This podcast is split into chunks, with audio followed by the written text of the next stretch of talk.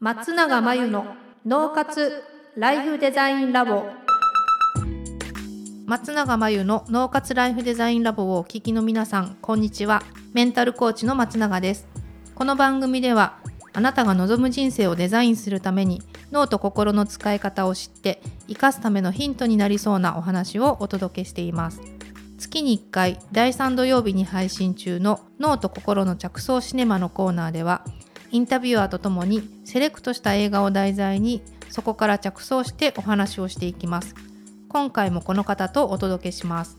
皆さんこんにちはインタビュー担当の富田ですでは今回の映画をご紹介しますタイトルはズートピア2016年に公開されたディズニー映画で世界での興行収入は10億ドルを突破した大ヒット作品です映画 .com のサイトによりますと動物たちが高度な文明社会を築いた世界ズートピアを舞台にうさぎの女の子ジュディが夢を叶えるために奮闘する姿を描いたディズニーアニメーション監督は塔の上のラプンツェルのバイロン・ハワードとシュガーラッシュのリッチ・ムーアどんな動物も快適な暮らしができる環境が整えられた世界各々の動物たちには決められた役割があり農場で人参作りに従事するのがウサギの務めだったが、ウサギの女の子ジュディは、サイやゾウ、カバといった大きくて強い動物だけがなれる警察官に憧れていた。警察学校をトップの成績で卒業し、史上初のウサギの警察官として、希望に胸を膨らませて大都会ズートピアにやってきたジュディだったが、水牛の所長ボゴは、そんなジュディの能力を認めてくれない。何とかして認められようと奮闘するジュディは、狐の詐欺師ニックと出会い、ひょんなことからニックと共にカワウソの行方不明事件を追うことになるのだが、第89回アカデミー長編アニメーション賞受賞と書かれています。ということでですね「ズートピア」あのディズニーの映画で私の記憶の中にはこの主題歌アミさんが歌ってた主題歌の記憶がとても記憶には残ってるんですけれども、うんあのなかなかこう中身を見ることがなくてですね、はいはい今回そのディズニーのこう動物が主役の「ズートピア」っていうところでうんどういうところがあの松永さんのこうおすすめに引っかかってきたのかなっていうところにちょっと興味があるんですが、うんうんうんお伺いしてもいいですか、そうですねえっとディズニーのアニメっ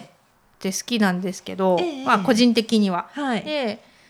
この「ズートピア」はね見たことがなくってはい、何かでたまたまなんか「ズートピア面白いうんうんんだけど結構深いよっていうのを聞いてう、んまあ、見てみたっていう感じですあんまり前情報なく、はいあれなんか動物の話っていうええことしか知らずに見てみたんですよ。そうなんですうんね。じゃあそもそもなんですけどズートピアっていうんうなんか世界があって、はい。どんな動物も快適な暮らしができるみたいな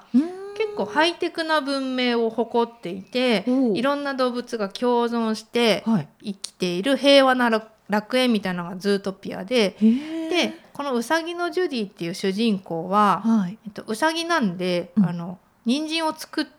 農場で人参を作るっていうのが、まあ、ウサギのつ従来の務めみたいに言われてた中からえその大都会ズートピアに出てくるんですよ。えはい。そのズートピアの中でも大都会ズートピアっていうのがあるのかうんちちょっとよ。くわかんないんですけど、はでい。そこで警察官になるっていう話で、うんで警察官は今まで強い動物とか大きい動物がなるってこと うんで、まあ、ズートピアではやってたんだけど、はいうさぎ初うさぎ初。そううさぎ初の警察官になるん えですよ。えええすごそい。の警察官になってはい。事件があ起こるんでその捜査をするっていうなんかミステリー要素もあるんですよ。あのカワウソの行方不明事そう件そうです行ね。方不明事件、はい。でそれもカワウソだけじゃなくて、はいなんかいくつもの動物たちが行方不明になってるっていう事件とつながっていて、へえそれを捜査していくでその捜査をするのの相棒が、えええっとね狐の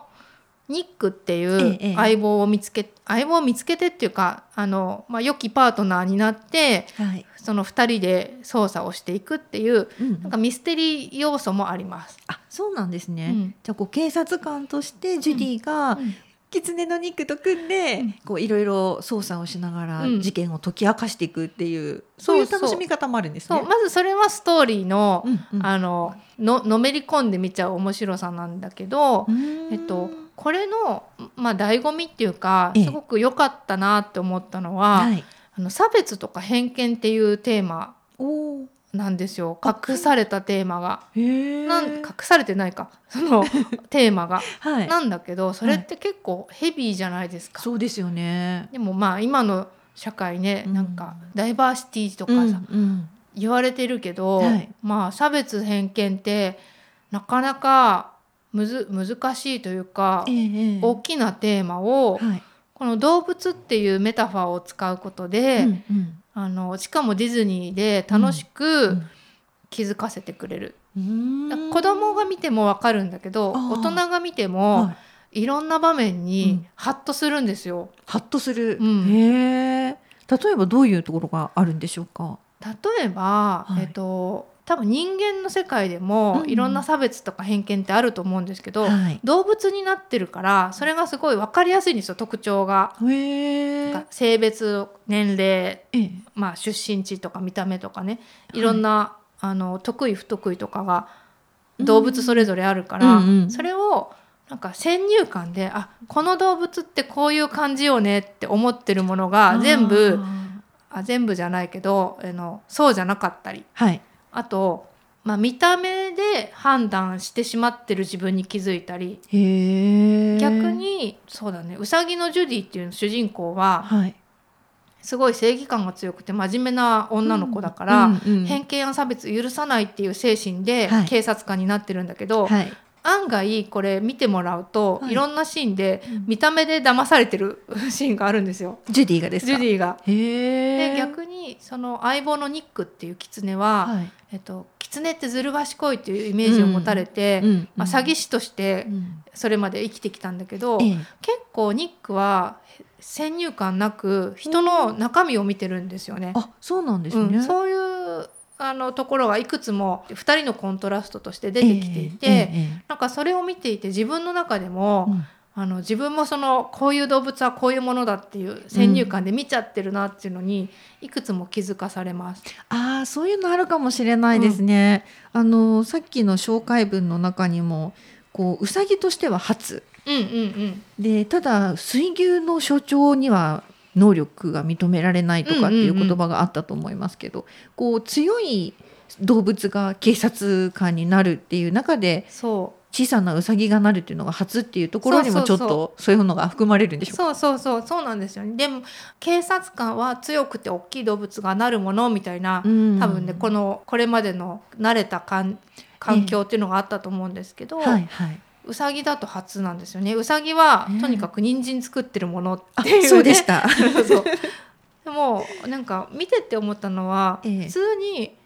操作とかする時はい、小さくないと入り込めないところもあるよなって思ったんですよ。確かにそうですね。うん大きい動物だけだと入れないですよそうね。そうそうまあ実際今現実社会でもそうだと思うんですけど、別にもちろんね強くて、えー、と強さっていうのは大事な要素だと思うんですけど、うん警察官でもあのやっぱいろんな分野のプロが必要だと思うのでそうですよねねそれこそあの問題も複雑化してるから、はいね、IT のはい、なんて言うんでしょうサイバー攻撃とか、サね、イバー警察とかもいないといけないかもしれないし、はい、あのいろんな分野に特化した専門家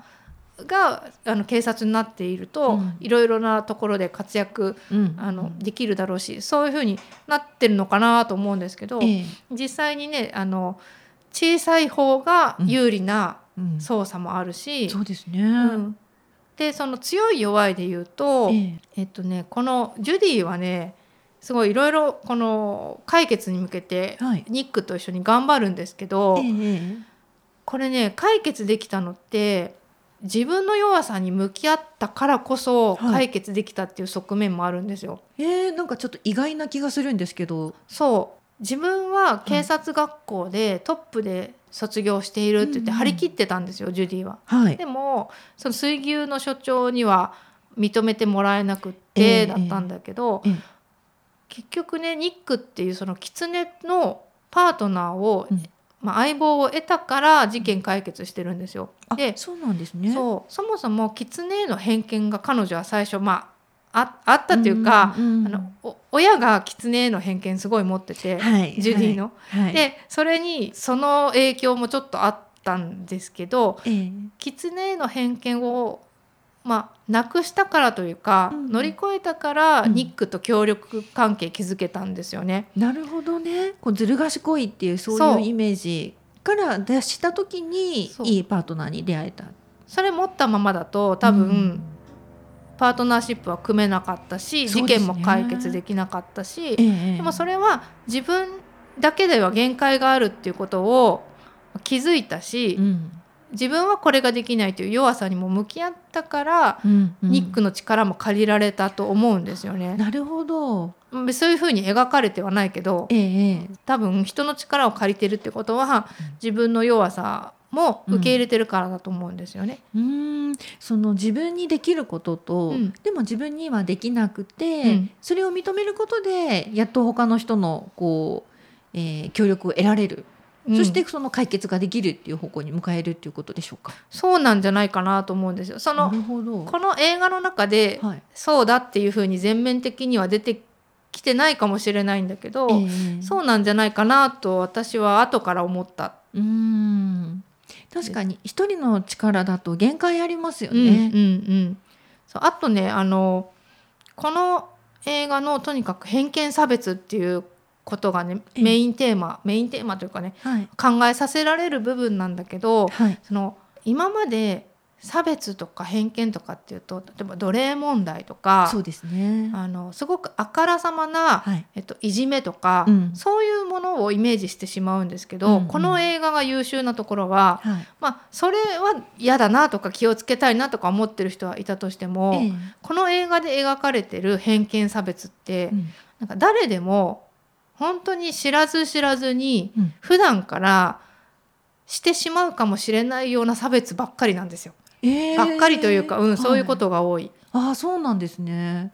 例えば悪気があってやっさてない。きのはいあのさっきの、えー警察官は強いものであ、そううそう。さぎは人参だけ作そってうるそみたういな。 そうそう。そういうのもそうだし、 えええであとニックっていうそのえキツネ狐ははなんで詐欺師になっちゃったかっていうと、はいまあそういうふうに世間から見られてるっていう自分がラベリングされてるものに、まあ自分でも寄ってっちゃってたっていうのもあるんだけど、へーそれってもともとはそうじゃないんですよ。ジュディと同じようにえ正義感が強くえて、へえうん、夢もあったんですよ。あ元からそういうこう詐欺師の要素があったわけではないんですよね。でもじゃあなんでそうなっちゃったかっていうのも、まあ、ええ映画の中で出てくるんですけど、なるほど。夢があったのに、ええその夢に対してのトラウマができてしまって過去に。はい。でそれはどうしてそのトラウマができたかっていうと、うん周りからの偏見差別なんですよ。うーん狐っていうものはこうずる賢いからみたいなが偏見や差別でトラウマができちゃっていて、そそれでちょっと夢に対して諦めがあったんですね。そうなんですね。でもジュディはジュディで夢はあってままっすぐ育ってきてるから、ええええあの私は正義感強いし、はい警察官になるぞとか言って、はいすごい張り切ってはいいるんですけど、ええでも夢があるから結構大変なこともあるんですよ。そうみたいですね。そうだから夢が夢を諦めちゃっていても、うん大変だし大変だしというかその自分の人生生きてないしええ夢があって自分の人生を生きようと思っていても、うんまあ、苦しみっていうのはある程度あるよねっていう現実も描けてるっていうのがすごいなと思ったんですね。あの予告編の最後でしたかね、うんうんこう夢を諦めないっていうよううんうなん言葉が出てきますけれども、うんうんあのよくこう世界でね成功した人たちも何度も失敗してるけれども、それが当たり前なんだとうんそこで諦めずにやってるから成功してるっていうようなお話も聞きますし、うんうやっんぱり諦めないって努力するってそういう意味ではすごく大事なんでしょうね。ねなんかそのディズニーだし、え夢の国のようなね、ある意味ズートピアだから、はいそういうのを描いてるし、はい夢は諦めなければ叶うよみたいなことは全体的には言ってるんですけえど、ええ本当におっしゃる通りそうそうである一方でうんこの映画のすごいことは、はい本当に努力も必要だし、うんジュディがすごい努力してるところも描かれてるし、うんうん世の中がすごいその夢があったら、うん順風満帆に行くわけじゃなくて、うん甘くないよとか、はい厳しいこといっぱいあるよっていうのもすごい書かれているっていすうごいね。現実的ですそね。うでその時に、はい自分の弱さを見るとかああーとは自分の中のはい差別とか偏見に気づくっていうのがすごい大事だよっていうのをうんメタファー的にというか、うん示唆してるんですよ。うんでうん自分の中の差別とか偏見自分がされてることって敏感なんですよね、そうですよねはいだから自分がさされてる時は敏感なんだけど人には結構しちゃってるっていうか、ジュディもねあそうでジュディが、そうかはい自分の中で差別とか偏見が自分にもあるじゃんって気づいたことによってえ結果的に自分の中の能力とか才能にも気づけるしえ改めてう、んうんまあ、ちょっとここ抽象的な言い方になっちゃうんですけど、うん深くって、はいでそうそれに気づくとはい相手の才能にも気づけるんですよ。へえあそうですねそうニックの力を借りてるわけですからねそうそうそうそうだからニックの本当のはい素晴らしさみたいなのも、うんジュディが引き出すんですよ。なるほどだから差別とかって偏見とかってまああってほしくないって思うんだけど、実際ははい生きてる以上認知としてうんどうしても起きてしまうかなと思っていて、そうですね全くなくすのは難しいし、はいあるのがいいとか悪いとかじゃなくて、はいあのない方がいいんだけどあってしまうかなと思うんですよ。はいわかります自分も毎日してると思います。そうなんですよはいねはいなのであの差別なくそう偏見なくそうとかっていうんじゃなくてうんあるってことを知って、うんあこれもそうだったなって気づくと、うんうん相手の才能とか能力にも気づけるし、うんそうしたら相手の才能や能力も引き出せるかもしれないし、うんうんもっと言うと自分の中の能力とか才能にも気づけるかもしれないよねっていうところが、うんあの深いなと思ってそういったことをちょっとこの映画で感じたので、はいうん、これがすごくあのこの映画を見ることで考えさせられた部分で、うんうんすごくいいなと思いました。すごいですねこう自分の弱いところを認めるってなかなか簡単じゃなさそうですけどその先に自分や人の能力に気づくかもしれないって思えると、ちょっとそれやってみようかなっていう気持ちに私は今なりました。うん、なんかそうそうするとなんか正しい努力もできるっていうか、なるほどあのね努力しないでいいところで努力してしまったり、ええなんか諦めた方がいいこともたくさんあるので、はいはいでも何を諦めちゃいけないのかとか、うんどこで努力をすればいいのかとか、うんうんどこが自分の素晴らしいとこでどこが相手の素晴らしいとこで、うんどこに差別が潜んでるかどどこが偏見なのかっていうことに気づいていったらすごく生きやすくなるなと思って、これはい簡単なことじゃないんですけど、ええ簡単なことじゃないんだけどそうなんだって知ってるだけでもうんなんか世界が良くなってくるし自分もよなんかよりより良くなるような気がして、まあ、そんなことを考えさせられるきっかけになるので。えええって言ってもそんなヘビーな映画じゃなく、はい笑いながはらい操作のストーリーに引き込まれて、はい本当にあっという間に終わってしまうんですけど、えあそうなんですね私ミステリーも大好きなのであのぜひズートピアもあのこの後見てみたいと思います。はい、ということで今回はズートピアをご紹介しました以上脳と心の着想シネマのコーナーでした脳活ライフデザインラボあっという間にエンディングの時間です最後に松永さんの活動について教えてください現在ウェビナーで脳と心の仕組みを使って生き方と働き方を一致させる方法をお伝えしています自分にとって最適なワークライフバランスを知りたい今の仕事が好きだけどなかなかお金にならない稼げる仕事だとは思うけどかなり辛い仕事と私生活の調和が取れなくてストレスがたまる仕事を辞めたいけれど踏ん切りがつかないそんな悩みを抱えている方はいませんかこちらのウェビナーではどうすれば生き方と働き方が重なるのかを中心にお伝えしますそしてあなたの脳の特徴について知り最適なワークライフバランスを知るヒントをつかむためにはというお話をしますスマホやパソコンから無料で参加できます詳しくはポッドキャストの説明欄に URL を載せていますのでぜひチェックをしてくださいそれでは次回の脳活ライフデザインラボでまたお会いしましょう